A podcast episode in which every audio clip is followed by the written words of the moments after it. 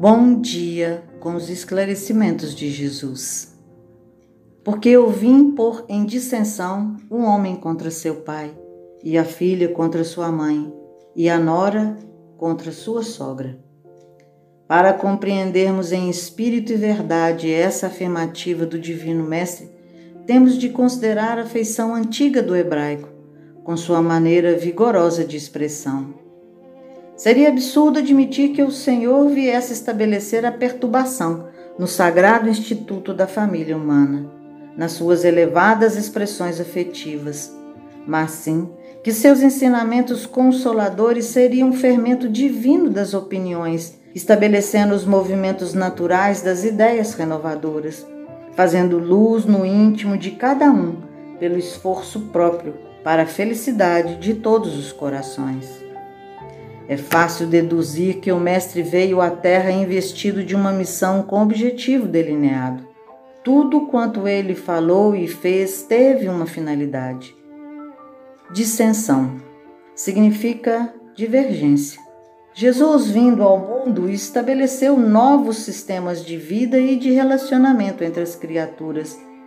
Ele enfatizou o perdão, o amor aos inimigos, a doação da vida pelo semelhante, a perseverança sem desfalecimento.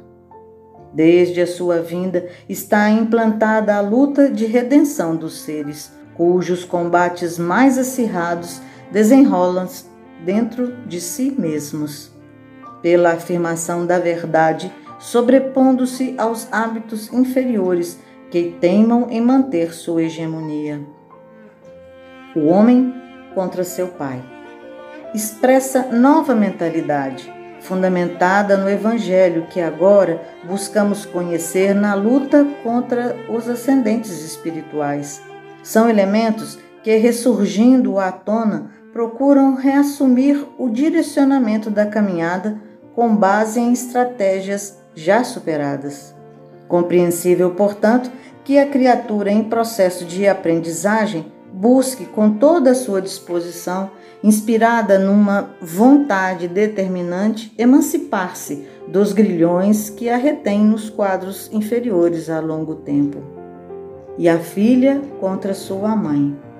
Se o homem contra seu pai evidencia as lutas para a posse de novos conceitos contra ideias cristalizadas num saber eminentemente intelectivo, a filha contra sua mãe sugere as dissensões nos campos mais profundos dos sentimentos que alimentamos.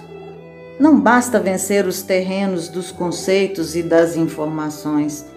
Importante agora que saibamos cultivar os novos padrões de sensibilidade, de afetividade e de entendimento, até que sejam definitivamente enfraquecidas as insinuações que afloram das profundezas de nossa personalidade, ainda feita à indiferença, ao desamor e à incompreensão, reflexos palpáveis do egoísmo que se tornou crônico. E a Nora contra sua sogra. Nora, mulher do filho em relação aos pais dele. Sogra, mãe da esposa com relação ao marido.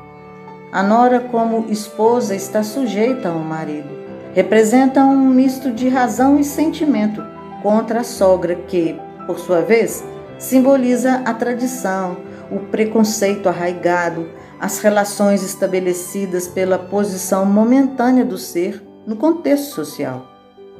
Jesus sugere a instauração de padrões inovadores contra as facções ultrapassadas das convenções humanas passíveis de guindá-lo aos planos irradiadores da evolução em novo patamar.